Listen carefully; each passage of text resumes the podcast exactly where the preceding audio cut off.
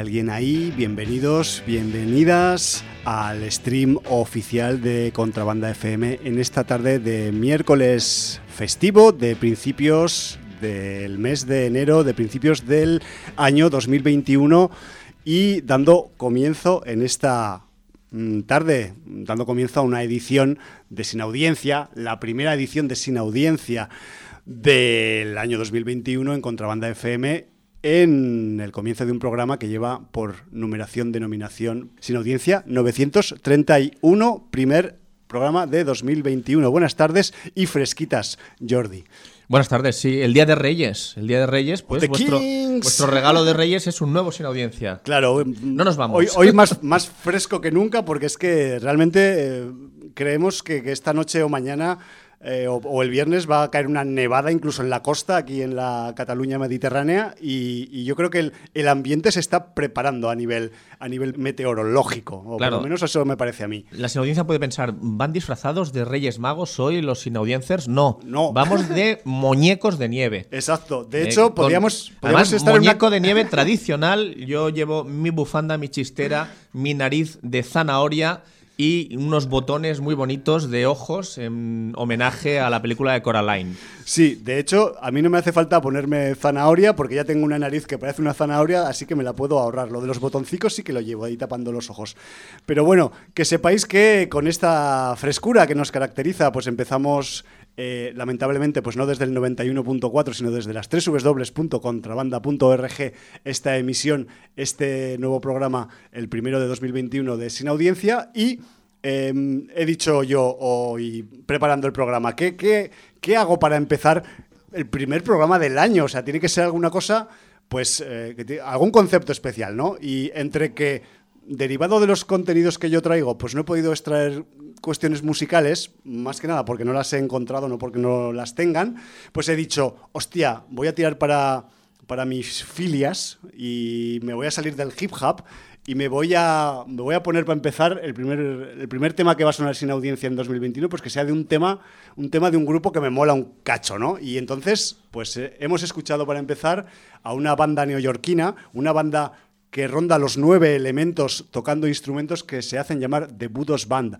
The Budos Band vienen desde Staten Island, como los Butan Clan, casualmente. Y, como ciertos vampiros. Son, medio vecinos y, también donde viven, sí, unos amigos nuestros que son muy divertidos.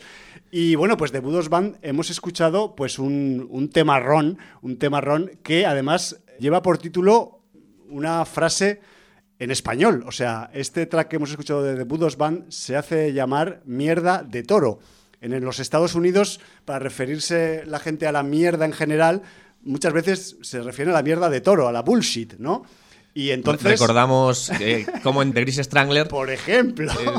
la mierda de toro, de bullshit, está permanentemente en boca de sus protagonistas. Recurrente. Pues Muy que recurrente. que la, auténtica mierda de toro en español la trae sin audiencia de mano de, de, de The Budos Band, gracias a su álbum que salió pues allá por octubre del año pasado, Long in the Tooth. Que sepáis también que, ya habéis escuchado pues el sonido este un poco instrumental, fronterizo, podríamos decir que, se escuchaba en este track de, Budos Band, pero de Budos Band es más bien un, grupo, una formación que oscila entre varios estilos musicales. Lo digo por si queréis profundizar y meterles más caña.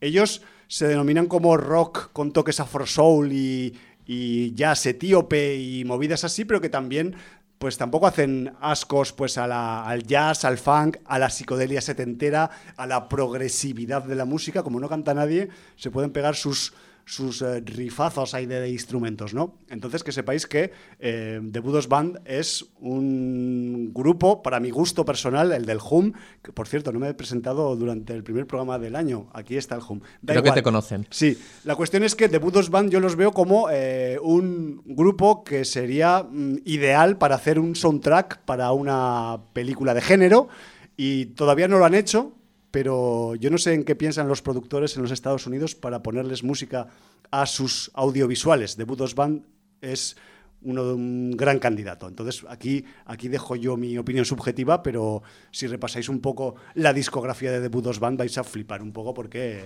porque es música muy cinemática. y ya, mm, dejo de darle bombo a este grupo que parece que me hayan pagado para iniciar el programa, pero no, simplemente pues me apasionan musicalmente hablando y ya está. Pues vamos a empezar con la interacción con nuestra sin audiencia este 2021. Eh, tenemos comentarios en iBox o iBox, como prefiráis eh, llamarlo, denominarlo. Eh, del programa 928 nos comentaba Juan da por saco. Este parece el nombre, un nombre de esos que, que Bart en Los Simpson utilizaba para llamar a la taberna de Moe. Totalmente. Y dice eh, sobre el programa 928, gran programa. Yo vi Tokyo Gore Police no mucho después de que saliera y me voló la cabeza. Descubrí ese subgénero de ultragore japonés demencial que me hace mucha gracia y además mucha con mayúscula. Ahí. Perfecto. Y luego del último programa, del 930, el amigo Back 3000, que además con este seudónimo le va mm, que ni pintado, porque nos hace un apunte sobre este programa 930, dice, la cabecera de Sweet Home es una variación del eh, Dies Irae del Requiem de Mozart. Clasicismo, un saludo. Entonces, además nos deja el link de Spotify para escuchar el Requiem de Mozart y, mm. claro, evidentemente el compositor coreano que lo ha adaptado tendrá su talento, pero esa composición atraía porque detrás estaba el talento pues de, de más ni más ni menos que de Mozart ¿no?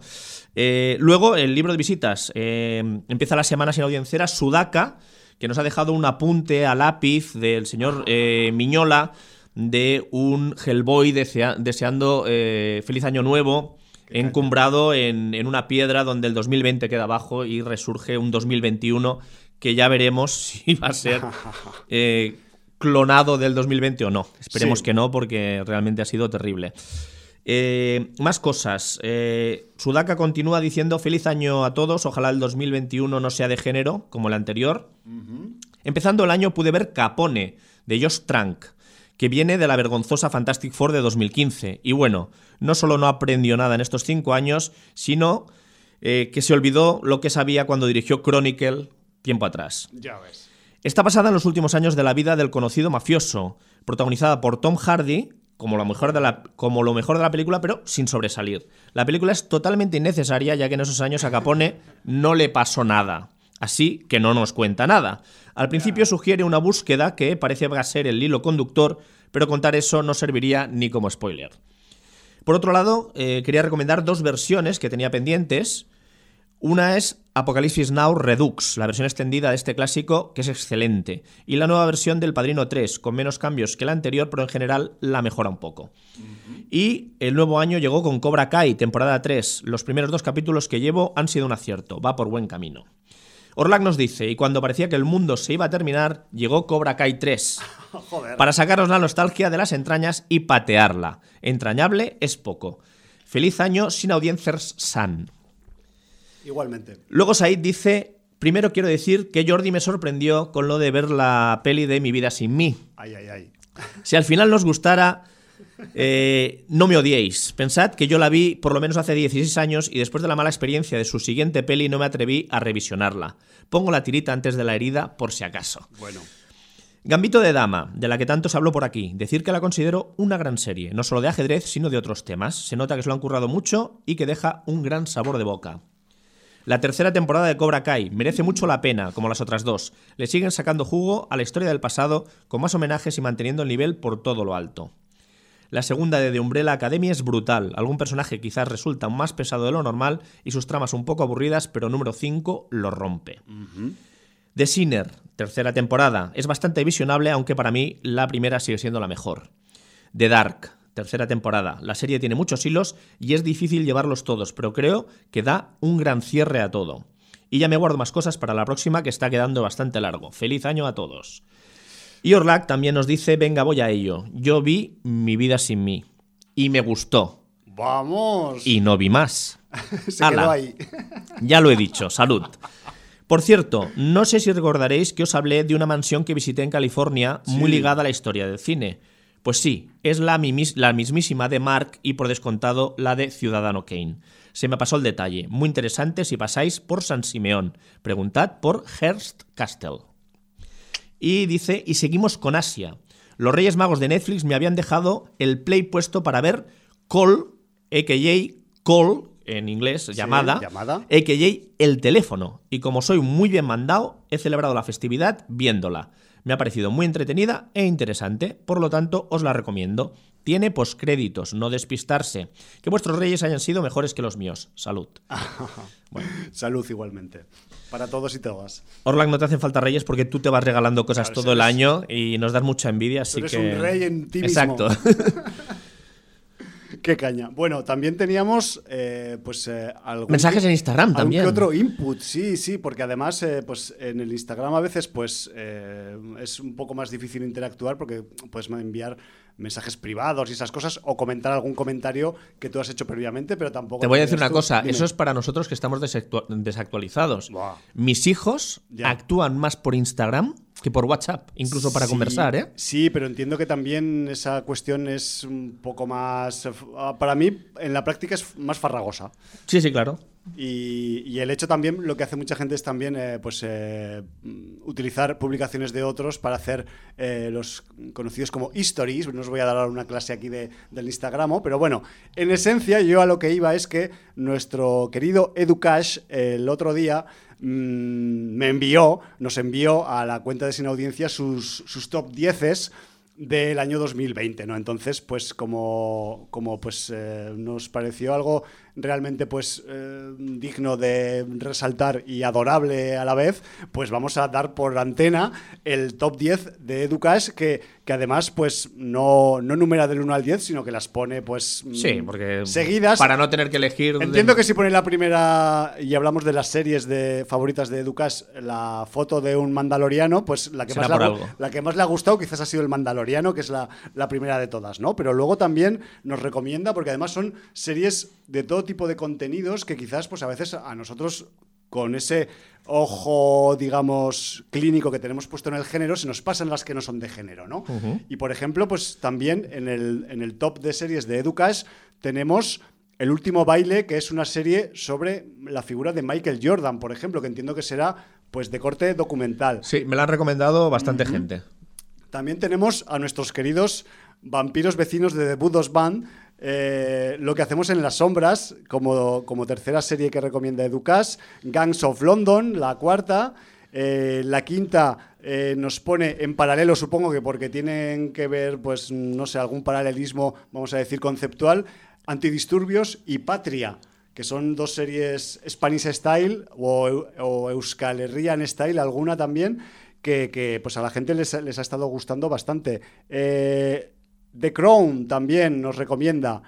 All of Nothing, también eh, con motivo deportivo, esta vez con un señor que se parece mucho a, a Mauriño y que además lleva el subtítulo de esta serie de mm, Tottenham Hotspur, que supongo que es el club donde ha recalado o recaló eh, este entrenador que estuvo también por Iberia en varios clubes y que también pues, eh, será una serie de corte documental. Ted Lasso también recomienda Educas, mucho deporte. Better Call Saul también la pone en la novena posición y en la décima The Grid. Eso en cuanto a las, eh, el top 10 de series de, de Educas. El de películas a mí me ha maravillado porque de hecho... Eh, es lo que tienen los tops personales de cada cual, ¿no? Que nosotros pues tenemos un micrófono delante y nuestros tops personales los vomitamos por aquí, pero claro, por ejemplo, eh, Jordi, se nos a todo el mundo en las votaciones de los en audiencia de oro se le ha pasado una película muy guapa de este 2020 pasado que era Uncut Gems, con ese Adam Sandler, sí, sí. Adam Sandler haciendo de comerciante de alto nivel en cuestiones de joyería y diamantería que la acaba liando parda. ¿Y por qué Ducas no votó? Eh, pues, Pregunto. Quizás, pues no sé, se le pasó o... O, votó y no votó a esta, votó a alguna de las otras. Sí, o, simplemente no pasó el primer filtro, o vete tú a saber qué. Bueno, también tenemos en el top de Ducas, y sigo con las películas, a Tenet, evidentemente, en 10 puede caber Tenet. Pone también a Hamilton, ese musical que, tenía mm, un corte histórico, pero que estaba emparentado con sonidos más actuales. Eh, también habla de Soul, que la comentamos la semana pasada, la película de animación. Eh, The Bust of Night, que también hablamos de ella a lo largo del año. Esa película que tiene que ver también un poco con, con el hecho radiofónico también de, hacer radio. Y... Es, que si no me equivoco, creo que la vimos a raíz de la recomendación de Ducache en, Twitter. posiblemente. Tú él, ya nos ha recomendado unas cuantas. Tú tienes mejor memoria que yo, eso está claro. Queen and Slim también está en el top de Ducache, que también la comentamos por aquí en primavera, en, la época chunga de la primavera del 2020. El juicio de los siete de Chicago. Eh, también La caza de Hunt es otra de sus. Una, otra de las, de las potentes, de, 2020, sí. Del año pasado. Y, a ver si me queda alguna más. No, porque el top de películas es un top 8, no es un top 10 y se queda ya con The Hunt. Pensaba, yo aquí estaba dándole al dedo al bicharraco este. Y decías, me faltan dos. Aquí no me sale nada, que esto me para, esto me para. Pero no, está, es un top 8 en cuanto a pelis y bueno, pues todo el material a priori suculento, al menos el que nosotros hemos comprobado de este, de este top doble de series y de pelis de Educas. Y oye, eh, muchacho, un saludazo y muchas gracias por compartir con nosotras pues tus filias, que, son las nuestras también en parte. Pues sí, señor. Pues perfecto. Y con esto hemos terminado un poco la interacción 2021 con la sin audiencia. Toma ya. Y, y, vamos a. Hoy, sin mucho prolegómeno, ¿estrenos tenemos alguna cosita? Hay muy pocos estrenos, pero sí que es verdad que hay, o sea, yo no he visto ninguno, pero hay dos al menos que se deben citar por, por el registro que tienen, más que nada. Entonces, mm, seré breve, Jordi, con ellos y después podemos hacer lo que nos dé la gana, porque para eso es el, nuestro programa, ¿no? Al fin y al cabo. Bueno, en, este, en esta semana tan rara en la que algunos estrenos vienen eh, el miércoles, día 6 de enero, y alguno suelto viene el próximo viernes 8 de enero, pues decir que de los que vienen eh, este miércoles, hoy mismo, eh, concretamente, pues tenemos una película que se llama, que se titula Salvaje y que en su título original eh, lleva el título de Anne Heinged, ¿vale? Y es una película que está dirigida por el Derrick Bort y lo más importante que tiene este título, este Salvaje, es que tiene como protagonista pues a Mr. Russell Crowe. Mr. Russell Crowe en un registro que parece ser que es un poco mm, vamos a decir que menos amable de los registros que igual podría tener la gente en la cabeza que puede hacer Russell Crowe, ¿no? En esta película salvaje, Anne, Higgett, eh, pues eh, parece ser que el personaje de Russell Crowe, tras una discusión en la carretera,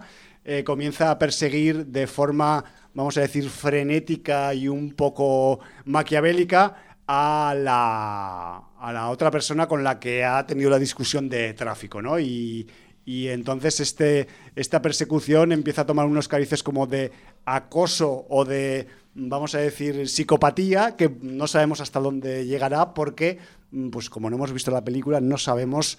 Eh, hasta, hasta qué límite va a llegar en este, en este digamos, concepto de, argumento que tiene. Mm, al menos para la carrera de Russell Crowe, pues un papel de a priori supuesto acosador o, persecutor, pues realmente mm, quizás pues no, no, hay, no tiene un registro en este ámbito y, y, por ese motivo pues yo quería un poco resaltarla, aunque eh, pues lo más eh, recomendable sería verla y luego valorar pues si esto tiene más acción, más suspense, tiene más de thriller psicológico, de suspense psicológico o de pura denuncia social. Vete tú a saber, ¿no? Y luego, además del eh, estreno de Salvaje, también tenemos un segundo estreno que podría tener un cierto interés sin audiencia, que es el estreno de la película de animación El pequeño vampiro. Más que nada porque El pequeño vampiro es una de las pelis de animación que se pasaron en el Festival de Sitges 2020 y ahora pues viene, viene a estrenos. Es la, dirección corre a cargo de Joan Sfar y, y, bueno, pues tenemos una película de aventuras de un vampiro que aparenta tener 10 años, pero creo que tiene unos cuantos más de los que aparenta y que hace amistad con un niño pues de su edad, de su supuesta edad de apariencia. Y bueno, pues eh, entiendo que tendrán sus aventuras, sus máses y sus menos con la familia de los humanos, con la familia de los vampiros y todas esas cosas que pasan en las películas de animación cuando hay un componente infantil y fantástico. El decir también que el, el señor Joan Sfar, que es el, que es el director, es también el guionista y, ha adaptado la propia, la propia, su propia historia original, porque, porque Petit Vampire es, una, es un cómic, es una bande cine francesa y que esta sería pues como su adaptación a animación. ¿no? Eh, también preparando y buscando cuatro tontadas de la película me he dado cuenta de que con el pequeño vampiro también hay una serie de libros, pero que es alemana y que creo que, porque no estoy metido en el rollo de, la, de este tipo de literatura infantil, no tiene nada que ver con esta película francesa ni con el cómic francés y que también se llama algo parecido a El pequeño vampiro o Pequeño vampiro sin el artículo o una cosa así. Entonces, que sepáis que si buscáis cosas sobre Petit Vampire, el pequeño vampiro, pues quizás os pueden salir cosas del cómic francés y de la serie de libros, porque creo que es una serie de novelas típicas así pues de aventuras oscurillas para niños mm, de, también de corte un poco fantástico, que sería también el, el pequeño vampiro, digamos, literario y que pues no tiene nada que ver con este yo lo dejo ahí porque yo es lo que me he encontrado a la hora de un poco pues mm, recopilar datos para mm, comentar eh, a, priori esta película por el programa. Y hoy voy a destacar, eh, no porque sea estreno, pero sí es novedad en plataformas. Ah, y, aunque aquí no solemos hablar de, lo que llega a las plataformas porque no nos daría tiempo de, hablar de nuestras mierdas, eh, esta sí la quiero destacar porque a la gran N ha llegado Brawl in Cell Block 99. ¡Olé! Eh, nosotros, por desgracia, tardamos tiempo en descubrirla, porque hablamos de ella este mismo año, en junio, en el programa 903. Y es eh, una película del señor S. Craig Saller, donde redescubrimos al señor Vince Vaughn y además de una manera brutal. ya la recomendamos en el programa 903, pero mm, los que no la hayáis visto o los que queráis revisionarla, ahora la tenéis en la gran N al alcance del mando y merece mucho la pena. Bueno, Entonces, pues eso más que un aviso es una advertencia. Es una que lo sepáis. Sí, sí. Eh, dicha, hecha la mención, yo creo que podemos pasar a contenidos que tú tenías por ahí, una película de una vieja amiga del programa. Sí. De la señora, señorita, señora ya, bueno, señorita todavía. Señorita para nosotros. Chloe Moretz. Chloe Moretz, sí, porque además el, este, esta vorágine, digamos, del comienzo de año, pues a veces pues trae estrenos en plataformas también o incluso estrenos en, en plataformas de películas que igual tuvieron su, digamos, periodo de festivales en el 2020 y ahora, pues visto cómo está el panorama, que no es muy amable todavía de estrenar en cines, pues optan por estrenar en, en, Internet, ¿no? O en las plataformas de televisivas. Entonces, pues yo, eh, digamos que pues me he acogido a uno de estos, de estas novedades, ¿no? Y como pues Chloe Moritz es una Em, actriz que a mí, pues desde sus primeros papeles, pues me ha llamado mucho la atención. Ella sigue manteniendo un, nivel eh, en su adultez ya, que, también es mm, de muy buen agrado y muy considerable a nivel actoral. Y, bueno, y aquí se mete en un fregado que no veas, porque estoy hablando de una película de origen de producción neozelandesa que se titula Shadow in the Cloud, algo así como sombra en la nube, ¿no? Si lo tradujéramos literal del, del, inglés.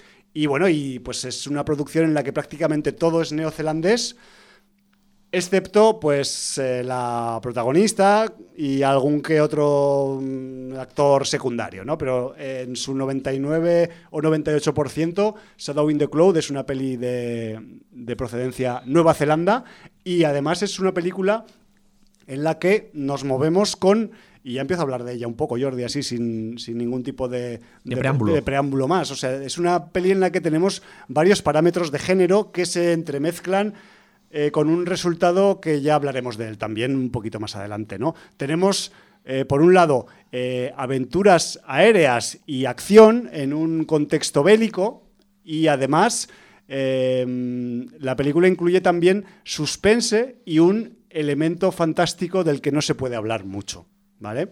El elemento fantástico em, se destripa en muchos sitios, también os lo voy a decir, os voy a avisar que en el caso de que os interese esta película por mi comentario, intentad no, escarbar mucho, porque incluso en algunos trailers creo que el elemento fantástico ya se descubre y tal, y a mí me parece pues una, una sonora putada hablando mal y rápido, porque mm, yo sabía que era una película bélica, de, que, prácticamente toda ella transcurre en el aire, eh, como en, su acción, que tenía algún componente que se salía de la realidad, pero no sabía nada más, ¿no? O sea, y la verdad es que descubrir el elemento fantástico, además tal y como está integrado dentro de la historia, pues mola hacerlo, sin, o sea, mola descubrirlo sin que, sin que te lo haya chafado una web, un argumento o incluso algún tráiler de la propia película, ¿no? Que eso también dices, hostia, pero entonces los tipos que, que, venden la película, ¿cómo son capaces de...? Entiendo que también para que sirva de gancho, ¿no? Porque igual, pues si, si ocultas ese elemento fantástico en la promoción de la peli, quizás no llegue a tantos sitios porque también hay un buen puñado de aficionados y aficionadas al, fantástico ahí fuera que esperan, que esperan pues algún tipo de, de, estímulo de ese lado, ¿no? Pero eso también es, eh, se contradice con el hecho de mantener un poco pues la, la, originalidad y la sorpresa que tiene eh, dicho elemento en, la película. ¿Qué es lo que tenemos aquí como historia dentro de Shadow in the Cloud? Pues bueno, aparte de que no lo he dicho, que es una película que está dirigida por la señora Roseanne Liang, que es una eh, directora neozelandesa de origen chino, me refiero que es chino-neozelandesa, pues tenemos un argumento que comienza en el año 1943, en plena Segunda Guerra Mundial, en la zona del Pacífico.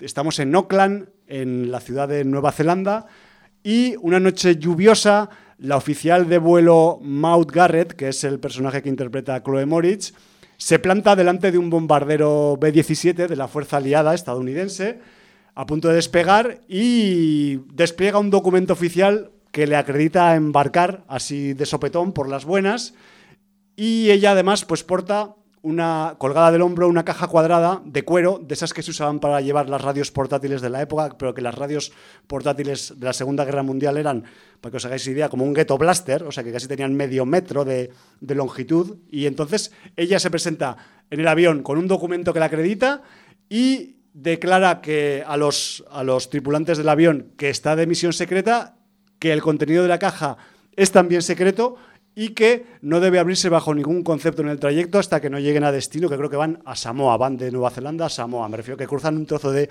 Pacífico que supuestamente pues es un trozo de Pacífico donde mm, las tropas enemigas y los aviones japoneses, ni siquiera los de exploración, llegan a bajar, pero nunca se sabe en una película de guerra, ¿no? Y más en, en una película en la que eh, lo más importante del viaje es que va a ser un viaje accidentado, ¿no? Ya os lo adelanto. Una vez llega pues la, esta, esta tripulante, esta, esta um, oficial de vuelo, Maud Garrett, al, avión, se encuentra pues con la tripulación masculina hostil, un poco así como reticente a tener una mujer a bordo y además que, que viene con esas con, esa, con ese sopetón, con esa sorpresa, con ese documento de un alto oficial del mando neozelandés que, que, que, que, que, la aceptan un poco a regañadientes. Esto parece el siglo XVII, una mujer en un barco da mala suerte, ¿no? Sí, pues, pues es de este rollo un poco. Y estamos ya pues en el año 43 del siglo XX, ¿no? Que me refiero. Sí, bueno, el machismo seguía siendo. Pero bueno, y, y, además ahí en la plena Segunda Guerra Mundial, que se supone que la guerra es una cosa así, pues muy de mucha testosterona y esas cosas, ¿no? Pues no, no te digo nada si tienes que meter con media docena de mardanos en un cacharro metálico que, de forma cilíndrica que vuela a gran altura y que además tiene bombas y metralletas. O sea, en fin, ¿qué os voy a contar? ¿no? La cuestión es que la aceptan a la oficial de vuelo, mm, no les quedan más narices por el puto papelito, porque si no se juegan un consejo de guerra, y la alojan, tienen la brillante idea de alojarla durante el despegue en la torreta de ametralladora que lleva el avión en su panza. Son esas, esas torretas esféricas que son que tienen autonomía de mínima de tripulación para poder hay un capítulo de para poder disparar. en, era en los límites de la realidad no sí Twilight Zone. eh, el, primer creo que era el primer relato precisamente va de esa torreta que está en la panza de los B52 pues vete tú a saber si no no quiero hacer spoilers si ese relato no va a tener algo que ver con el guion de esta película. Pues mira eh, eh, es que estoy leyendo la ficha en Film Affinity y el hijo puta que ha puesto el género pone oh. Acción, terror, fantástico, bélico, barra aviones y luego pone otra palabra que me jode la vida. No la voy a decir. Bueno, que es lo que hemos dicho que podría pasar si acabas rascando superficialmente sobre esta película. Sí, señor. Que tú no has hecho, no te has metido a profundizar. No, no, es que no me he leído ni la sinopsis. Solo al, leerme el género, pues. Eh, bueno, hijo puta.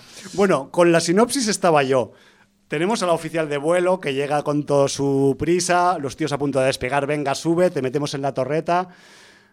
Ya, ya, sí, ya lo veo, ya lo veo desde aquí. Sí, y ya está. Bueno, pues resulta que una vez pues eh, alojan a la, a la, oficial de vuelo Garrett ahí en la, en la ametralladora, en la torreta esférica de la panza del avión, pues durante el despegue esta chica se empezará a dar cuenta, porque se comunica con ellos a través de la radio interna del avión, que la tripulación no es especialmente permeable a su presencia, de hecho pues se va a dar cuenta que la hospitalidad brilla por su ausencia y que vete tú a saber qué tendrá que hacer cuando en algún momento tenga que salir de la torreta de la ametralladora de la panza del avión, ¿no? Pero es que además, fuera del avión, justo después de despegar, primero, aparte de el posible peligro, perdón, de que aparezcan cazas japoneses en el horizonte, parece ser que hay además también fuera de la carcasa del avión algún peligro que es más difícil de explicar. Tres puntos suspensivos. Y ya no os cuento más, simplemente os voy a decir que eh, Shadow in the Cloud es una, una película que a mí, pues, eh, primero, me ha entretenido lo suficiente para dar por válido su visionado.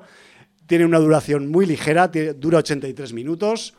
Tiene un presupuesto ajustado que para mi gusto está muy bien aprovechado. O sea, quizás la mayor parte del presupuesto se haya ido primero en el sueldo de la Moritz y segundo en algunos efectos especiales que están muy bien logrados, que también los comentaré ahora un poquito.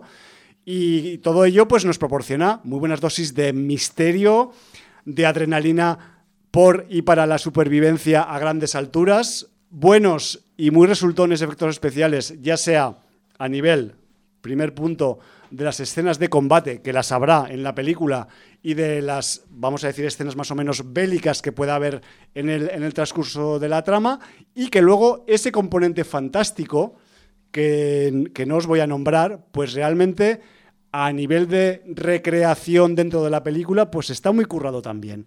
Y luego, claro, cuando acabas viendo los créditos de Shadow in the Cloud, eh, pues resulta que en la sección de los trugajes y de los effects tenemos pues a unos viejos conocidos del, mundo de los efectos especiales como son eh, WETA, W-E-T-A, que es la empresa neozelandesa que en su momento se ocupó de la mayor parte de efectos especiales de la trilogía del Señor de los Anillos de Peter Jackson. Me refiero que, evidentemente, pues eh, El Señor de los Anillos ha sido la, el hito, la, el título o la saga de títulos que más que más ha, digamos, ha encumbrado a Hueta, pero Hueta, después de, de, aquella, de aquella trilogía y después de todo lo que vino de ella, pues ha seguido currando y sigue haciendo pues sus eh, historias para efectos especiales en diferentes producciones, no solo neozelandesas, sino de otros sitios del mundo.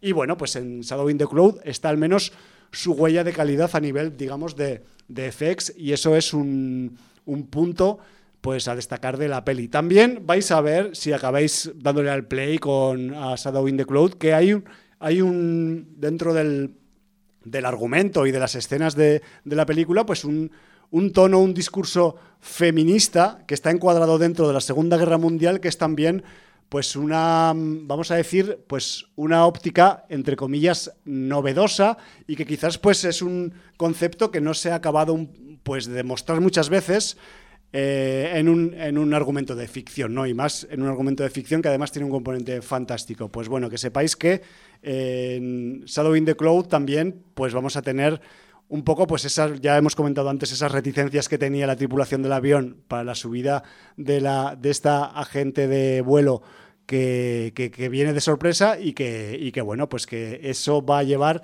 esta excusa, digamos, argumental va a tener pues a, efectos discursivos, pues mayor calado en, el argumento que quizás de lo que le gustaría a algunos, porque además también, pues em, he estado un poco eh, valorando y leyendo opiniones sobre la película y es una película que en general eh, se, se, le critica mucho en Internet, parece ser que a mucha gente no le ha gustado o le ha parecido muy chorras en algunos casos, pero también he encontrado gente que mm, se queja de que es excesivamente feminista y que muestra de pues los aspectos eh, femeninos de la película como que son demasiado, vamos, que están demasiado cuidados, ¿no? Como que se le han dado demasiada importancia. Eso quizás determina un poco que quizás pues este tipo de, de, registros nunca están de más porque sigue habiendo gente opinando que quizás están de menos. Entonces ya estamos ahí con la liada, ¿no?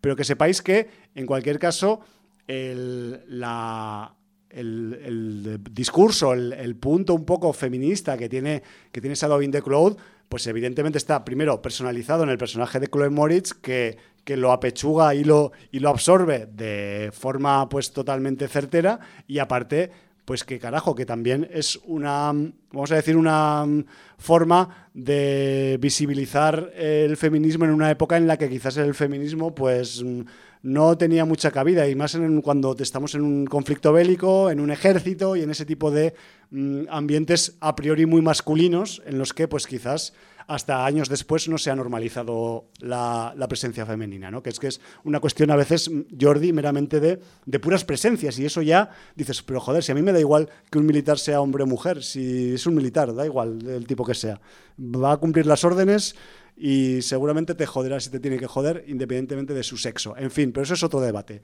Estábamos con Shadow in the Cloud, que es ficción y que además a mí me ha entretenido bastante.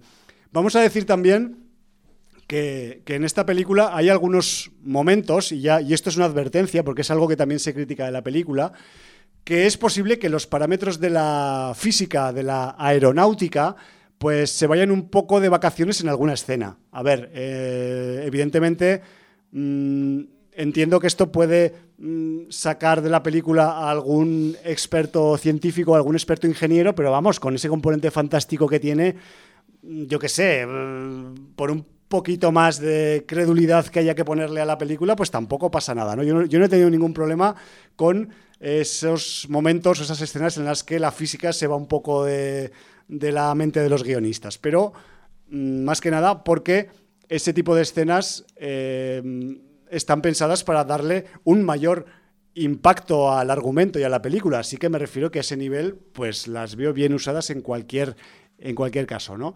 Y metidos en este fregado aéreo, a mí lo que realmente pues me patina y si tengo que criticar algo de la peli, y evidentemente va a ser una crítica velada, porque no quiero hacer otro spoiler, como hacen por ahí, y es el que tiene que ver con la resolución del concepto del contenido, vamos a llamarlo tope secreto, de esa bolsa que porta la señorita Chloe Moritz cuando sube al avión.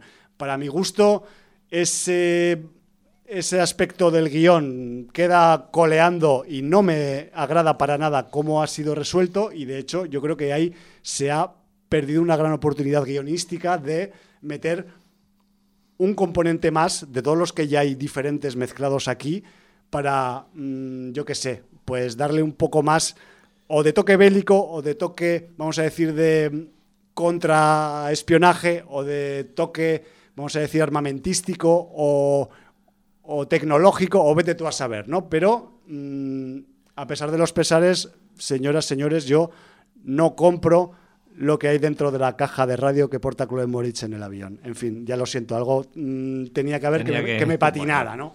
Pero bueno, en cualquier caso, eso no quita que a mí la peli, reitero, pues me ha hecho pasar un buen rato y que, eh, aunque sea una obviedad, hay que decir que el reparto, evidentemente, pues está totalmente eclipsado por la presencia de Chloe Moritz y si te gusta cómo ocurra esta mujer, pues ya es motivo suficiente para darle al play. Yo así os lo digo, ¿eh? me refiero que eh, luego le sacaréis más punta a determinados aspectos de la peli o tal, pero la Chloe hace un papelón. A ver, es consciente de que la parte del éxito fracaso de la producción va a ser su actuación, porque es, la, es el nombre destacado del reparto, pero aparte eh, chupa muchos minutos de cámara y de hecho cuando está metida en la torre esférica de la panza del avión, hay un buen rato de película en la que ella solo se comunica con el resto de los personajes por radio y que todo todo lo que pasa en el avión mm, digamos, se pasa al espectador, se nos, se nos informa a través de cómo eh, Chloe, Lo, recibe. Y joder, pues eso, eh, mm, otro actor menos expresivo o menos implicado en el argumento no hubiera transmitido igualmente todos esos devenires, porque no voy a decir que en, qué consiste lo que ocurre cuando Chloe Moritz se mete en la, en la torreta de la ametralladora, pero que realmente pues eh, es una gran elección para, para este papel y que, y que vale, que el resto del reparto no los voy a nombrar, pero son muy cumplidores todos ellos, todos hombres, valga la redundancia, y destaca quizás también por su eficiencia narrativa, y hay que decirlo en, cierta manera en el reparto también, pues ese elemento fantástico que, repito, a nivel técnico está muy currado y que una vez le has pillado el tranquillo en su modus operandi, pues hasta está, podríamos decir que hasta incluso podría estar dotado de una cierta, con muchas comillas, personalidad propia lo cual también para un efecto especial, pues es difícil llegar a eso, llegar a esa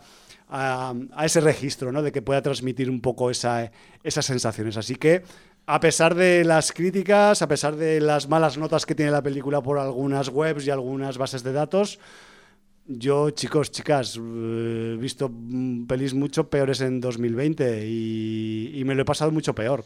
Yo con esta me lo he pasado muy bien y ya está que es un poco pues a lo que vamos, ¿no? Viendo películas y series. Perfecto, yo me voy a hacer un autoapunte a mí mismo. Vale. Voy a aprovechar porque he hablado antes de la película que, se hizo, que hizo Spielberg en colaboración con otros tres directores sí. eh, de Twilight Zone, The Movie, en los límites de la realidad. Aquí eh, se llamó En los límites de la realidad la película, que es del año 83. Pero aquí el capítulo que dirigió Spielberg no es al que yo me refería, del bombardero con la carlinga o la torreta del artillero. Eh, porque aquí hay un capítulo de John Landis, otro de George Miller, otro de Joe Dante y otro de Spielberg. Además, el, que casi todo el mundo recuerda es el de Joe Dante. Ya.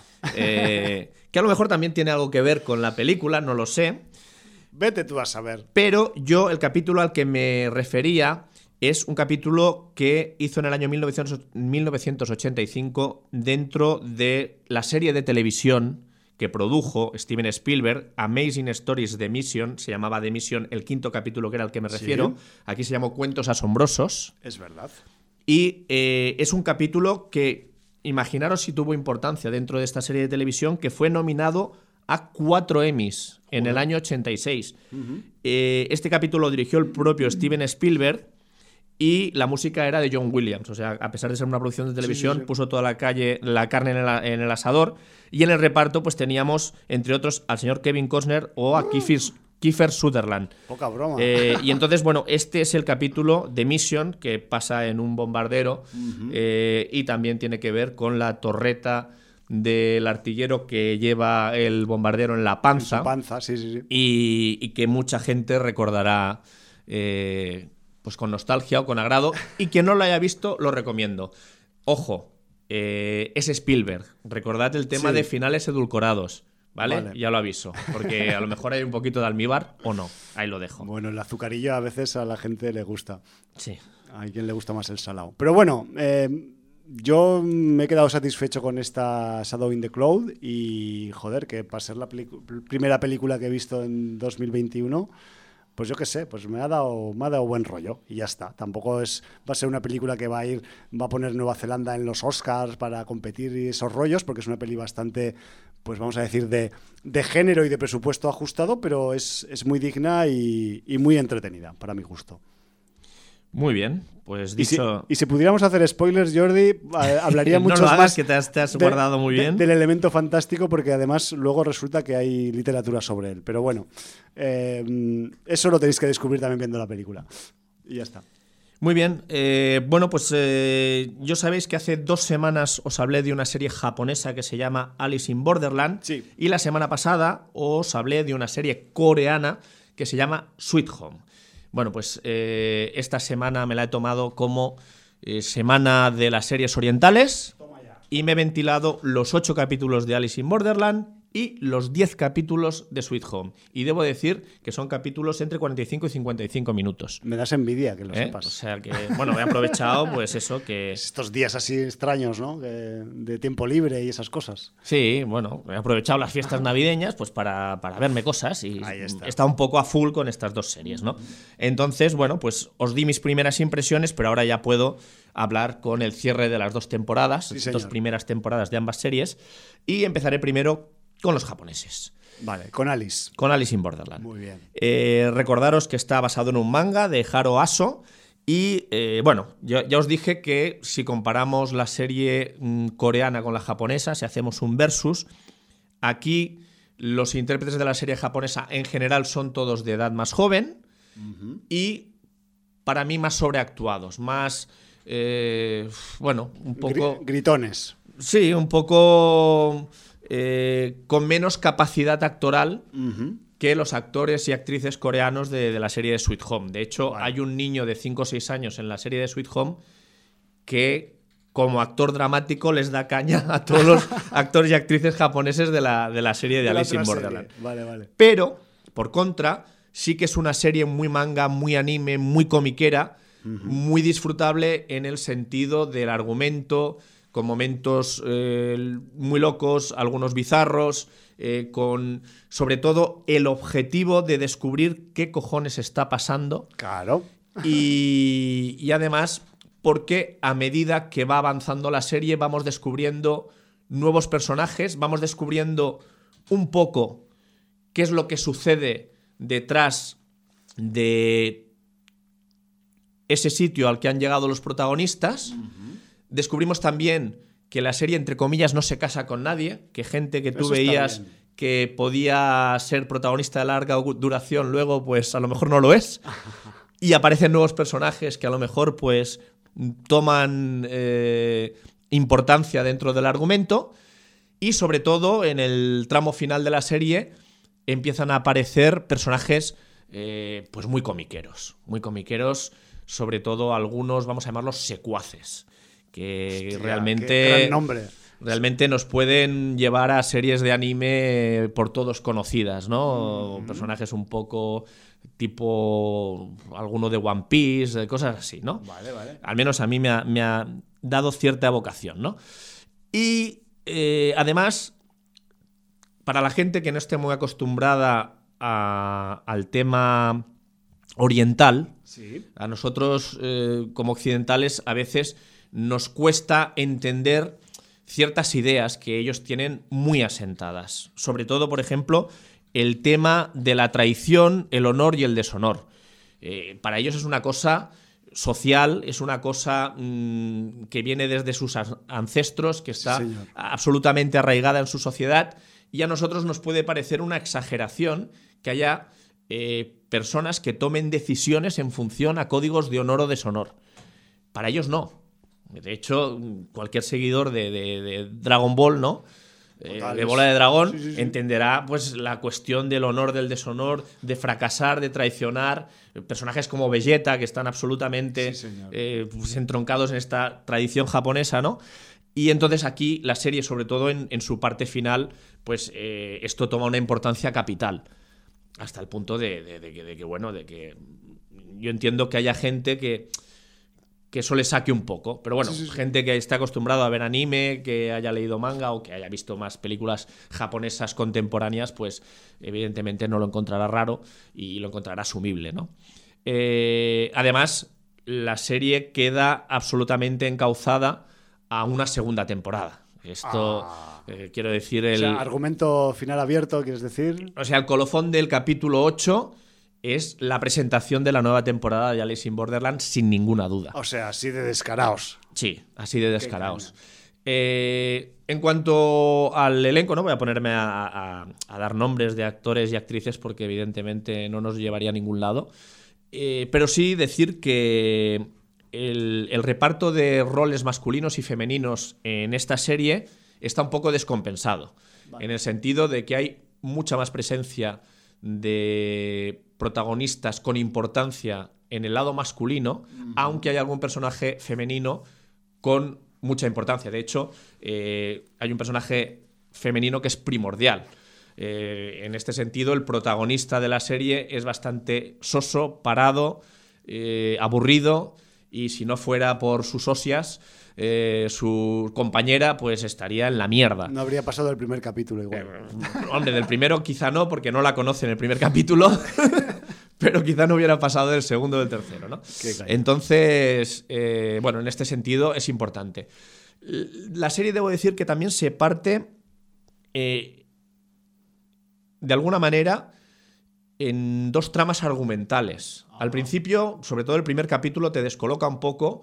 Eh, vamos a decir que, sin querer hacer spoiler, hay una etapa donde lo primordial, vamos a decir que son las pruebas, y luego hay una etapa donde eh, el núcleo de protagonistas que vamos siguiendo conoce un asentamiento que le va a dar un giro a la trama. Y donde van a aparecer nuevos personajes, e incluso algunos personajes que habíamos conocido en capítulos anteriores de la serie, antes de la mid-season, bueno, que no, había, no ha habido mid-season, han sido todos seguidos.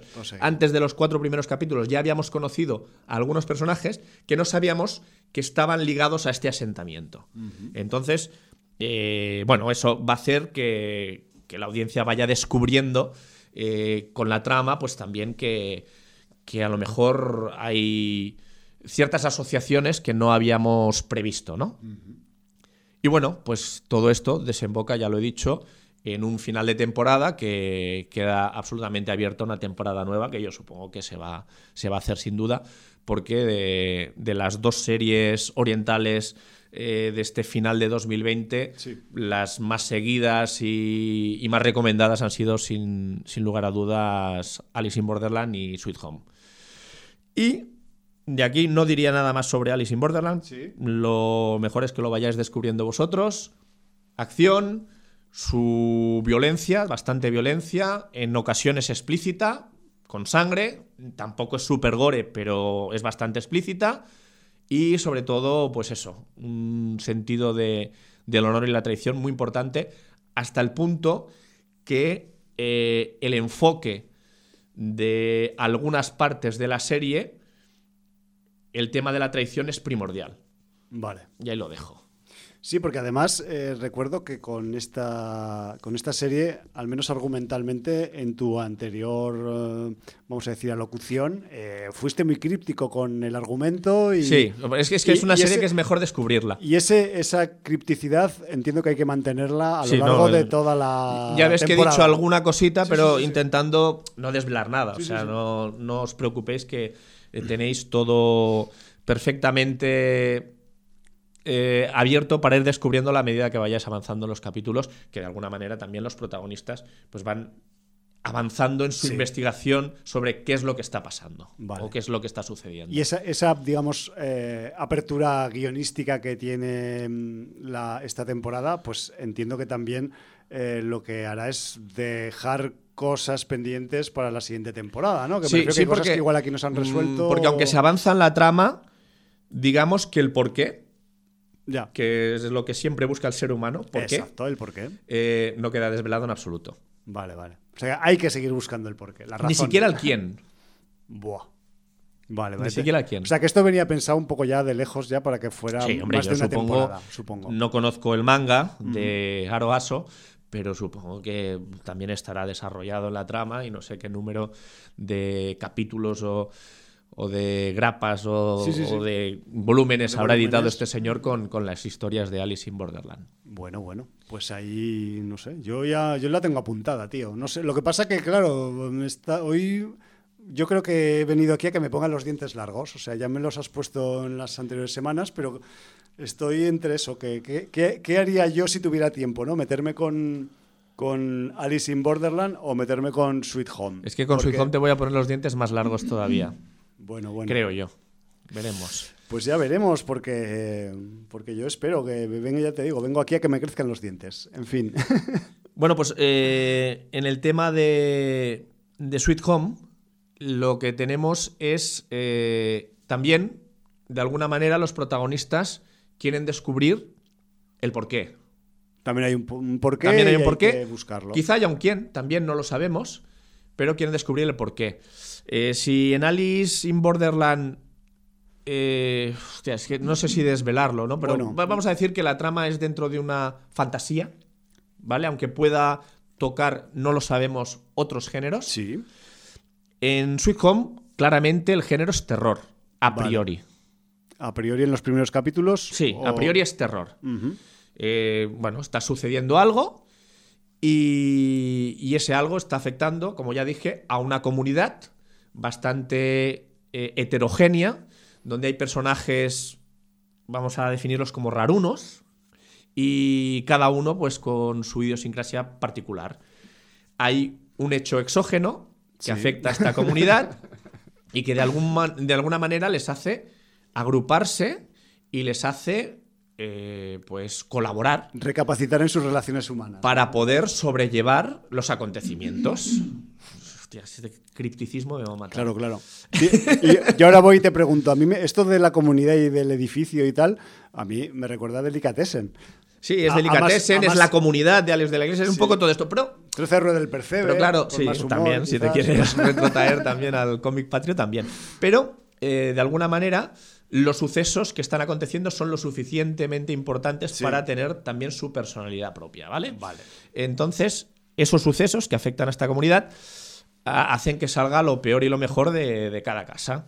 Eh, no solo eso, la serie, a lo largo de estos 10 capítulos, esta, esta serie es de 10 capítulos, eh, también mediante flashbacks o a veces mediante las y los protagonistas que te cuentan sus historias de viva voz, vas a ir conociendo un poco más también a los personajes Amplificando un y poco. por qué reaccionan de una manera u otra, eh, los traumas que tienen, porque es que además es una comunidad con gente traumatizada a punta pala. Vale. Aquí el reparto es mucho más equilibrado entre hombres y mujeres, pero no solo eso. La mayoría de, de roles masculinos que hay en la trama, pues eh, son gente boba, parada, cretina.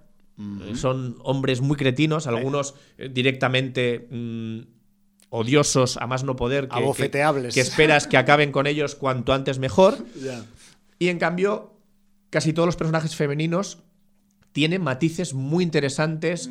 Son los personajes que afrontan las cosas con más valor, con más decisión y, y de una manera más clara, ¿no? Vale, en, vale. en un, en un tema de, bueno, pues de emergencia, ¿no? Y hay excepciones, porque hay un par o tres de personajes masculinos que la verdad es que están muy bien llevados y, y que de alguna manera también tienen mucha importancia en la función, ¿no? Sí, señor. Eh, dentro de eso, también tenemos los convencionalismos. Esa ci- situación de emergencia, que tiene que ver con el horror o con el terror, eh, hace que cuando pasan ciertas cosas, la gente reaccione como han aprendido a reaccionar a través de la literatura y el cine Ah, mira. sobre esos horrores o terrores.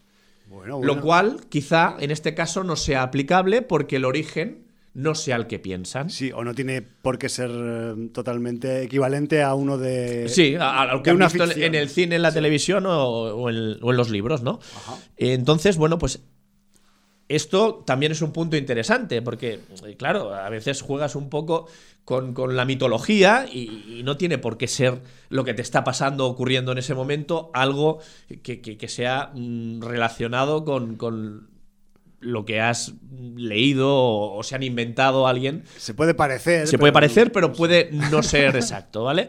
Esto es muy curioso. También es muy curioso eh, cómo, digamos que, hostia, es que tengo que ser muy cauto, porque no quiero explicar nada. Sé cauto, sé cauto. Me gusta tu cautela. Cómo eh, ciertos personajes que han entrado en el horror recuerdan su vida o sus aficiones. Vale.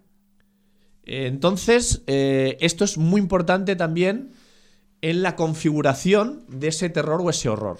Y eso la serie además lo enfoca de una manera a veces graciosa, Ujú. porque es gracioso, porque es grotesco, pero también interesante. Además, la serie eh, le ha dado bastante cariño a, a- a los efectos analógicos. Eh, voy a utilizar una expresión que utiliza mucho eh, Javier Cansado en Ilustres Ignorantes y que pone de, los nervios a, Javier Coronas, que es en tanto en cuanto. En tanto en cuanto, en tanto en cuanto, estos, estos, eh, estos efectos especiales eh, tienen mucha parte analógica hecha con látex, plastelina, mm. y, eso está muy bien explotado. Maquillaje, sobre todo. Sí, mucho maquillaje, mucho látex, y, eso refuerza sobre todo las escenas grotescas eh, vistas desde cerca y les da cierta autenticidad que alguien lo vería exagerado, pero es un poco como el ultragore japonés, ¿no? que le da, con este látex le da una cercanía que el CGI no le puede dar. Hay otros efectos que evidentemente han de ser CGI porque por coste y porque mm, ciertas texturas eh, el CGI pues lo solventa mucho mejor que, algo que el látex no podría hacer, ¿no? O los efectos analógicos. Pero la combinación sale muy muy bien parada en, el, contexto de la serie. Luego también eh, la evolución de los personajes. Hay personajes muy interesantes que no sabes muy bien su contexto, eh, por qué hacían ciertas cosas antes de que pasara todo esto.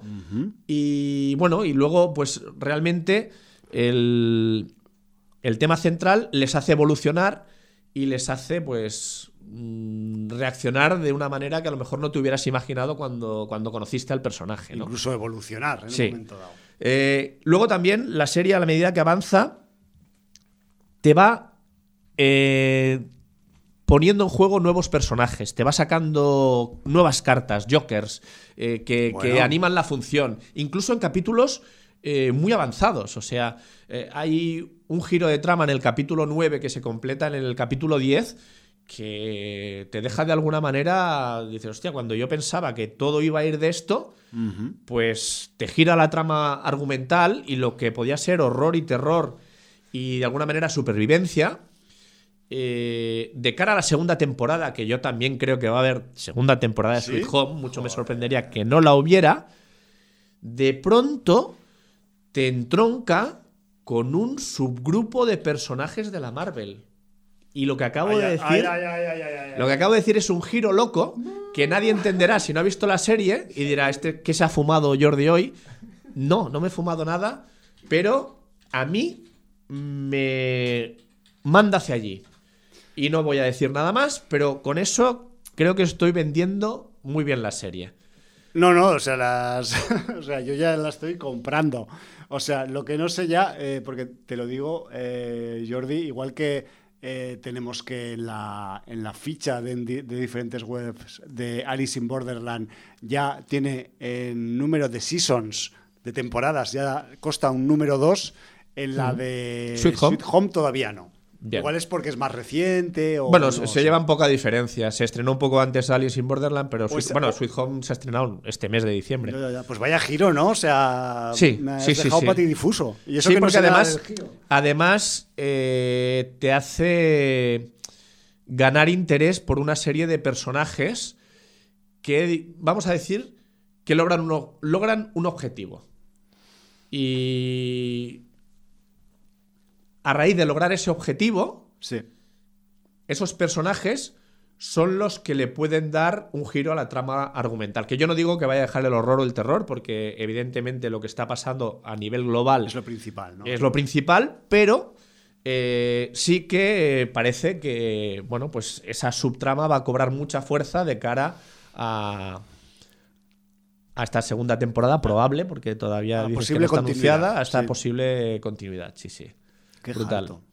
Y mm, yo es que, claro, te escuchaba ahí hablar de, Sweet Home y yo estaba pensando en Kingdom, ¿no? Como, como serie coreana también, un poco de, aunque sea en un registro totalmente diferente, pero con posibles eh, lazos comunes, aunque sea el género en modo abstracto, ¿no?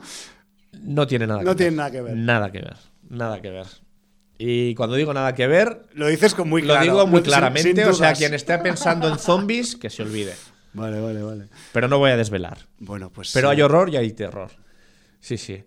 Y, además, eh, de alguna manera también te das cuenta de. Mm, que el gobierno puede saber más cosas de las que dice. Ah, ya estamos con el gobierno. Sí, claro, es que en estas cosas el gobierno, pero a lo mejor tampoco tiene muy claro el origen de las cosas. Y en esto puede ser fundamental, pues, las investigaciones de un personaje anexo que tiene un punto de conexión con un personaje principal femenino, que es prácticamente el personaje más importante, que, que a pesar de que este personaje masculino no sale como habitante de la comunidad, de alguna manera es el que puede dar la pista sobre cuál puede ser el origen de lo que está pasando. De la situación. Lo que pasa es que es solo una pista, ¿eh? porque mm, si pestañeas te pierdes la pista y no te enteras de qué es lo que ha pasado y llegarás a la segunda temporada sin, sin evaluar el origen del suceso. Vaya tela. O sea, hay que estar con, los ojos bien abiertos. Que cuando escuchéis cru cru, estéis atentos. Está bien el aviso. Sí, eh. es importante. cru cru. Vale, vale. Yo ya, que sepas que esa mínima pista en mi única neurona ya está provocando fuegos artificiales. Que lo sepas. Y luego eh, hay una cosa dentro de... Hay pocos momentos de humor, pero alguno hay. Hay algún descargue, un poco de... Y entonces eh, hay un personaje que yo lo llamaré Protein, proteína, en inglés, Protein. Y Protein también se lleva la función a su terreno. Y, y tiene algunos momentos de los más importantes de, de la serie a nivel... Eh, Vamos a decir visual. escollo. Ah, Vamos a decirlo a nivel escollo. Escollo para los de la LOXE, un obstáculo. obstáculo, dificultad. Eh, em, cosa que hay que saltar por encima o pasar por los lados. O, simplemente eliminarlo. A veces, eh, si no lo eliminas, no. No, no quiero contar más cosas de la serie. Agradecer infinitamente a, a, Orlac su recomendación de ambas, porque nos insistió y pues mira, yo lo he cumplido a rajatabla. Y, y, bueno, pues ambas son muy recomendables. Yo ya te digo, de series orientales este año posiblemente de lo mejorcito. Y muy llevaderas, muy entretenidas. Y, bueno, y mucha caña, ¿no? Por lo y que, mucha caña. Por lo que intuyo. A ver, me he metido yo entre las dos series, pues me habré metido 9 o 10 horas de, capítulos y, encantado de la vida. Sí, sí, sí. Y además ahí. Y algunos seguidicos. ¿eh? ahí, empalmando Sin problemas. Eso, mira, yo lo hago muy pocas veces, lo de empalmar capítulos. Igual lo debería empezar a hacer para ganar, vamos a decir, un poco de velocidad de visionado. Hombre, nos han tenido encerrados, nos han tenido que. Sin fiestas, nos han pues. Eh, Hay que aprovechar lo que aprovechado el tiempo, oye, visionados, ¿no? y, y está bien, satisfecho. Bueno. Satisfecho con ambas. Y, ahora parece que, aparte de The Stand, que la quiero empezar ya que hay tres o cuatro capítulos ya. a día de ayer había tres. Creo que The Stand, no, eh, puede que me equivoque, creo que los estrenan los jueves o los viernes, ahora no me acuerdo. Bueno, debo decir que voy al día de 30 monedas. Yo casi. Eh, de hecho, estoy haciendo un curso intensivo de italiano. Si no me equivoco, vamos por el 7 ya. Sí, yo pues yo voy un poco más para atrás. Yo, ¿7 o 6? Ahora yo creo que 6. 6. 6. El 7 es el. ¿Que son 8? Hecho 8 o 9, ahora no me acuerdo. Pues, eh, sí. Pero no llegaban a 10, eso me acuerdo. Vale, bueno, pues igual es el 6, sí, sí. Y sí, sí, eh, un curso de italiano. O sea, que sepas que yo estoy. Y de francés, y de. bueno, se habla de todo ahí. Francés no hace falta, que ya algo para lo de las series ya lo me viene bien lo que sé. Pero. Eh, y no, no nos vamos a meter con, con 30 monedas ahora. Imagina, porque tú me llevas ventaja, cabrón. y yo en el capítulo 4, o sea, que he ido de valiente y lo confieso públicamente, sin subtítulos, porque es una serie española y no teoría, en teoría no hacen falta subtítulos, pero eh, ya os anuncio a quienes estéis viendo la serie y no hayáis llegado al 4 o la vayáis a ver, que en el capítulo 4 o a partir del 4 me imagino, algo en el 3 ya va saliendo, pero es poquita cosa, pero el 4 digamos es muy importante tener un nivel básico de italiano. ¿Vale? Que las cosas se entienden y se intuyen y esos rollos, pero hay algunos eh, diálogos profundos, vamos a decir, en italiano y hace falta, pues una de dos, o subtítulos o hacer el cursillo. Pero va a salir árabe, va a salir francés, os lo digo porque eh, la producción es HBO, aunque sea HBO Europa, y al señor Ares de la Iglesia le han dado le han dado medios y ha filmado en localizaciones diversas. Sí, está Y realmente Está la serie on fire. Decir que, bueno, siempre sabemos que Alex, pobre, siempre, siempre tiene sus haters que le tienen que meter caña por todo. Y mucha gente le ha dicho que no es necesario que en cada capítulo haga eh, un preámbulo, nudo y desenlace que no han de ser autoconclusivos aunque haya una trama general. bueno, no sé, hay gente que carga las tintas sobre esto. Y el pues el 4 rompe todo eso. Bueno, hasta donde yo sé. Sobre todo... Eh, Después del 4. El, 6 es el que realmente ya te este empieza con los cliffhangers y, con dejar la trama en alto para el capítulo siguiente. Sí que es verdad que en algunos capítulos, pues aunque la historia, el trasfondo de la historia sigue, eh, se ha concluido lo que pasaba en ese capítulo de alguna manera, ¿vale? Sí, sí, se sí. Ha cerrado la historia. Eh, el núcleo de la historia principal de ese capítulo. Entonces, eh, esto en el capítulo 6 se ha visto de manera mucho más clara, pues que. Que, no es así. bueno, que estamos llegando al final de la temporada y que los hechos pues se van a tener que concatenar con los capítulos para, para seguir avanzando muy fuerte lo que está pasando en 30 monedas. Bueno, tú sabes más que yo, yo estoy flipando. Bueno, te quedan dos capítulos buenos, el 5 y el 6. Estoy flipando con cuatro, o sea que con dos más. Yo, yo de momento ha habido gente que ha dicho que había bajado un poco. Yo no. Para mí no está bajando el nivel, para mí sigue estando muy interesante y yo la estoy disfrutando mucho. A ver, ya, ya, lo analizaremos en su momento, ya, ya veremos cómo lo hacemos y tal, cuando acabe o cuando llegue yo a la mitad o yo qué sé qué, porque primero tenemos que saber cuántas tienen en realidad. Pero que que sí que es verdad que en, al menos en esta primera parte de temporada, de algunos de estos primeros cuatro capítulos que yo he visto, vamos a decir que la forma de funcionar argumental que tiene alguno de los capítulos es un poco parecida, no voy a decir equivalente, a lo que teníamos un poco, por ejemplo, en Lovecraft Country, que aparte de un argumento general que enlazaba todos los capítulos, pues determinados capítulos tenían una orientación muy, vamos a decir, eh, muy parcelada hacia una temática fantástica o sobrenatural en concreto. Y aquí, pues, en alguno de estos, no voy a decir cuál, porque también es un poco spoiler, de estos primeros cuatro capítulos de 30 monedas, tienen un poco esa, esa vamos a decir, motivación, ¿no? Que tienen, tienen esa, ese, ese, argumento, digamos, eh, concreto de ese capítulo, que se, se abre y se cierra, y que aparte, pues luego ese argumento concreto que queda tan cat, que queda cerrado, pues eh, tiene que ver con un determinado aspecto o una determinada figura del fantástico o del terror o de lo sobrenatural, que eso también, pues queréis que no, pues es sumamente interesante. No sé. Decir que, bueno, según la Wikipedia, son ocho capítulos. Son ocho en total. O sea, tú estás en la mid-season. Yo estoy en. Sí. Yo estoy ya en tres cuartos. Tú estás que te acabas ya. Pues... Está hasta, el seis he visto, porque quedan dos capítulos más, siete y ocho. Sí, que llegarán que llegarán, llegan los domingos, si no me equivoco. Llegarán el domingo 10 de enero y el domingo 17 de enero. O sea que 18, eh, 19 y 20, el miércoles 20 de enero tenemos que hacer una final season aquí de Deberíamos. 30 monedas y lo estamos autoproclamando en público y sin problemas. Y grabado y radiado, bueno, sintonizado por internet, que no se puede decir radiado ahora porque no es una realidad. Y, bueno, pues lo, lo tendremos, lo tendremos, porque además es una serie que nos está Mm, dando muchas sorpresas. Al menos a mí me las está dando, creo que a, todo el mundo que se ha metido con ella. Y, ya veremos a ver hasta dónde llega. Aunque creo que por lo que tú dices, pues llega, llega bien, llega bien, llega lejitos el rol. Además hay sorpresas, muchas cartas que jugar y está. Yo no sé si está todo ya en el tablero, pero estamos bastante avanzados. Muy bien. Eh, luego, mm, comentar, no sé si me va a poner con Cobra Kai, porque yo Cobra Kai me quedé en la primera temporada, pero todo el mundo me está vendiendo también la tercera, aunque dice que la segunda es un poco valle, pero yo, me voy a tener que meter con segunda y tercera temporada de Cobra Kai. Yo lo siento, pero no, puedo. O sea, como diría el gran chiquito, no puedo. Y aparte que yo sí que estoy yendo al día, semana a semana, con The Stand. Eh, tampoco voy a decir ahora, porque llevamos solo tres capítulos, pero...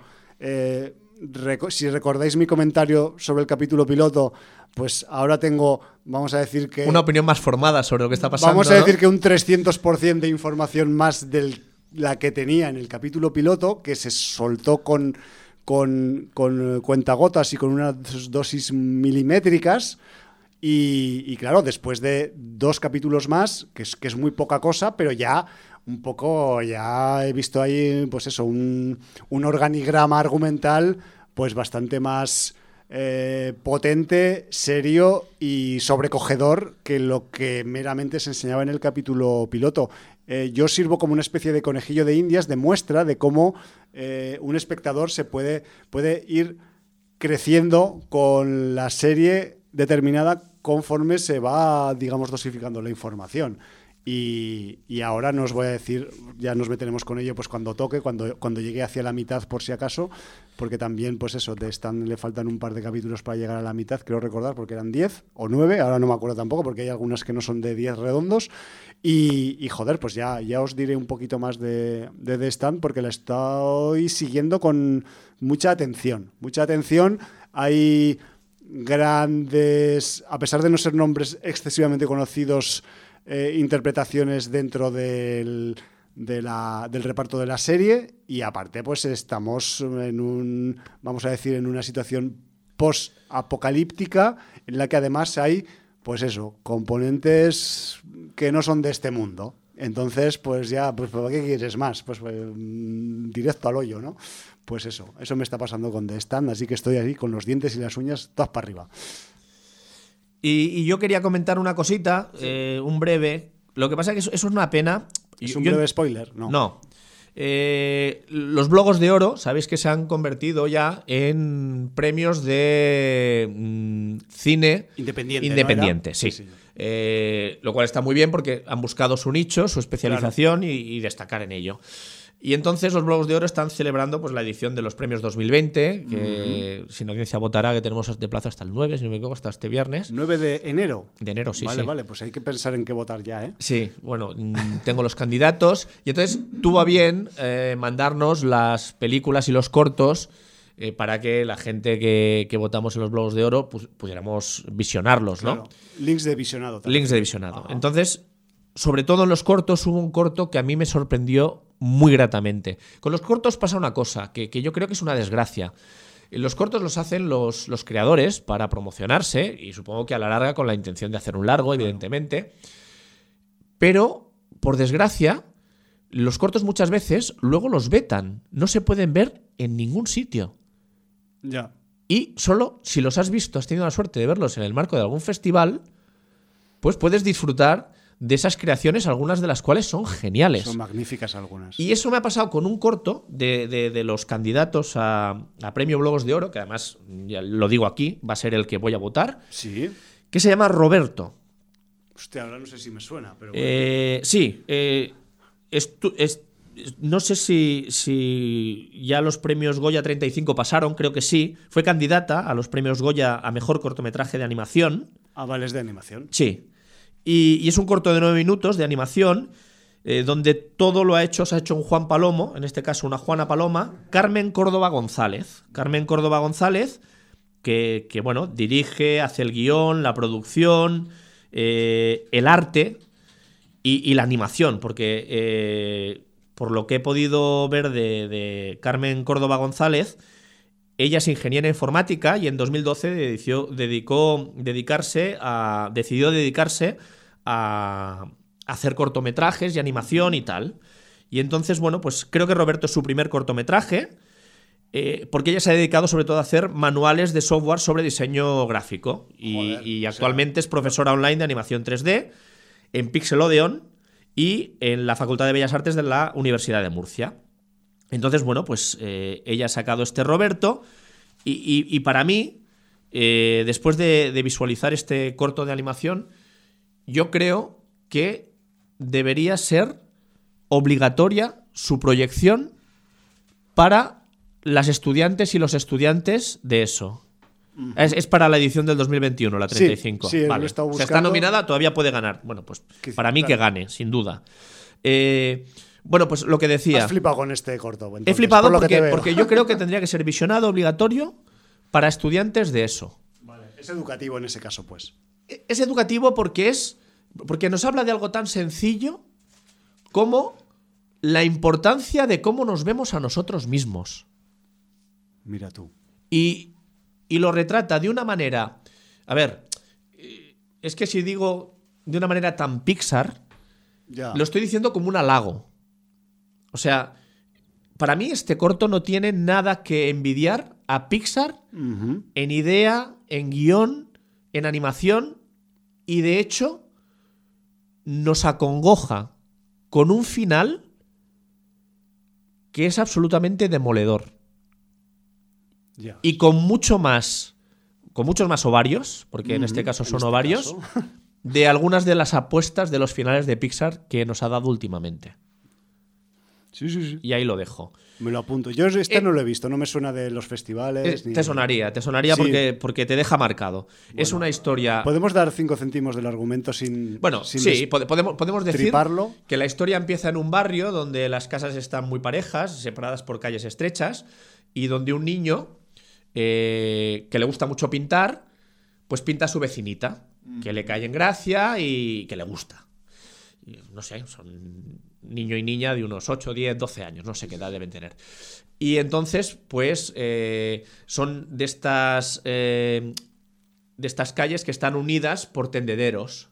Y entonces aprovecha el tendedero con, ese riel, con esa rueda, para pasarle sus dibujos y normalmente la dibuja ella y también le dibuja un corazón y tal.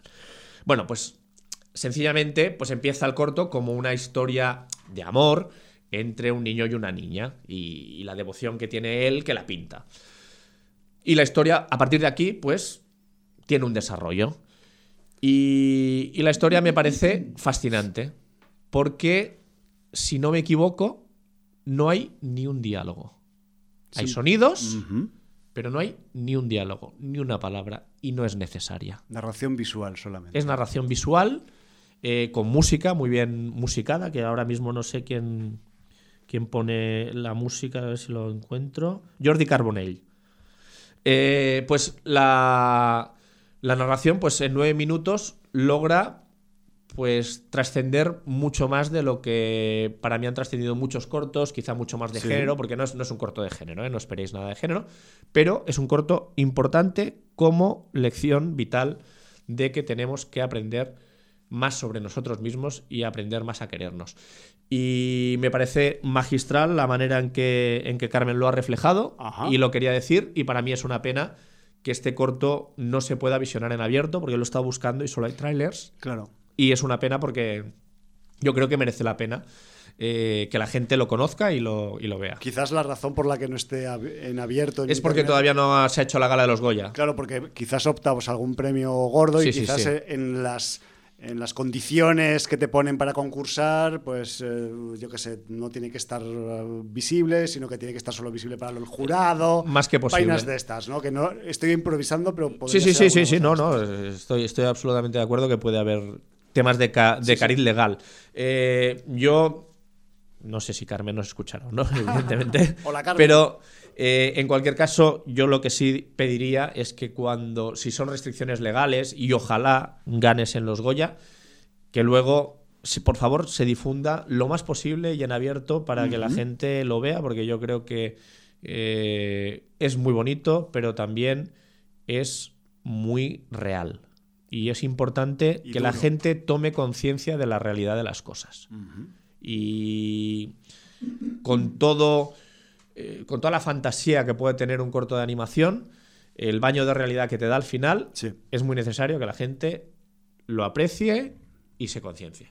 Y ahí lo dejo. Bueno, pues eh, creo que mejor no se podía decir, tío. Y mira, no esperaba pues escuchar nada hoy sobre Roberto y me apunto Roberto porque supongo que eh, pase lo que pase en los premios Goya y en los ex blogos de oro y en cualquier otro certamen, pues espero que este, que este corto haga su recorrido festivalero también, porque incluso aunque tenemos em, el componente de animación, en los festivales, digamos, de corte más de género, a veces eh, entran a concurso o, se proyectan cortometrajes y me acuerdo de varios perfectamente en sitios como la Semana de Donosti, en los que, digamos, el único componente un poco relacionado con el género es la pura animación, que no tiene por qué ser un corto que sea fantástico o apocalíptico o de terror o sci-fi para que entre dentro de las programaciones. Me refiero que igual, pues con un poquito de, suerte, pues, pues Roberto acabará entrando, gane o no gane premios en, los diferentes festivales y sus programaciones por el hecho de ser animación también. Que no, pero no solo eso, es que eh, ya te digo que es muy real lo que describe, pero es horror también. Cuidado. Es horror cotidiano. Es horror cotidiano. Entonces, eh, en ese sentido, sí que a lo mejor tiene más género del que, del que he dicho yo en principio. Pues entonces entrará como un cañón. Además, además, el tema de que no tenga ningún tipo de diálogo le abre las puertas a una promoción internacional sin necesidad de subtitular, doblar, etcétera, etcétera. Con lo cual. Eh, tiene un nombre que puede parecer. Tiene, pues, un nombre que es, que es eh, el nombre, sí, que es el nombre de un personaje y con el cual pues pueden concursar en cualquier país del mundo sin necesidad de, de ninguna parafernalia adicional. Bueno, bueno, pues le deseamos, aunque yo no lo haya visto, pero por lo que tú dices, Jordi, pues yo me fío de tu opinión, tío. Deseamos ahí toda la suerte a Roberto y a, ya Carmen Córdoba González, que, pues como tú muy bien has dicho, pues opta a mejor cortometraje de animación, al menos en los premios Goya, también en los premios del cine independiente. Y que, además, por lo que me has dicho, es los Goyas 2021, con lo cual, si gana en los Globos de Oro, ganará antes en los Globos de Oro que en los Goya. Toma ya. Sí, porque eso es, como unos, unos, días antes. Sí, sí. Muy bien. Pues fíjate tú cómo son las coincidencias de la vida y estamos ya lindando al límite. Sí, siempre se nos va un poquito. del final del programa de esta tarde-noche, pero yo estaba preparando, eh, mientras tú estabas em, dilucidando lo que te habían parecido las series japonesa y coreana que nos has contado, yo estaba preparando un contenido de animación por si acaso nos quedaba algún hueco, porque es un contenido... Alguna vez nos ha quedado algún hueco. Un contenido... Pero fíjate tú lo que es la ironía de la cuestión. Yo no te he dicho nada antes de empezar el programa y yo llevo ya desde hace algunas semanas queriendo dar salida a algunos títulos que vi en Sitches que todavía no han salido y que merece la pena ser comentados. Y uno es una película de animación completamente opuesta en concepto a Roberto, porque sin haber visto a Roberto ya te digo que la película que yo te traía es absolutamente gamberra y desprejuiciada y que es para, para, para tirarte por el balcón después de ver la película, pero no nos va a dar tiempo a comentarla hoy, así que me comprometo a que, la semana que viene os traeré eh, la reseña, el comentario de una, no voy a decir el título para que lo busquéis si tenéis curiosidad, pero sí que os voy a decir que es una película de animación desternillante que viene de un país tan extraño para la animación como es Estonia. Así que buscar películas estonias de animación y vais a flipar. Eso para que penséis que nosotros siempre somos autoconclusivos. Pues no, también sabemos hacer cliffhanger para que la semana que viene nos escuchéis. Es que yo creo que vamos aprendiendo sin querer evitarlo de las series y de, y de las pelis, tío. Bueno, de las pelis no, porque a, no ser que tengan más partes, suelen acabar o suelen quedarse colgadas en lo alto del cliffhanger, ¿no? Pero bueno, lo que es una realidad Jordi, es que nos tenemos que marchar, no tenemos tiempo para más. Pues no. Nos gustaría estar aquí dándole al palique un poco más de tiempo, pero nos tenemos que buscar otra excusa sonora para despedir el programa, para decir nuestra frase de despedida, eh, digamos, clásica y habitual. Y simplemente os recuerdo que nos marchamos pues con otro tema de esa bandaza para mi gusto, que son The Budos Band, de su disco Long in the Tooth, que es de este pasado 2020. Y si antes hemos escuchado Mierda de Toro para comenzar el programa, para comenzar el año, ahora nos vamos con un track que se titula Sixth Hammer, algo así como El Sexto Martillo. También tiene unas connotaciones eh, cinemáticas y... El de Thor, y, el Mjolnir. Pues ese o cualquier otro, porque si te digo la verdad, cuando hablas de martillos, pues a mí también me acuerdo del mazo de Chernobog. De Chernobog de American Gods. Entonces es como que a veces me viene antes el Peter Stormer a la cabeza que el Chris Hemsworth. Pero bueno, cosas de las cabezas, tío. ¿Qué le vamos a hacer? Pues bueno, hasta aquí hemos llegado. Nos marchamos hasta la semana que viene. Valar Morgulis. Motherfuckers del martillo.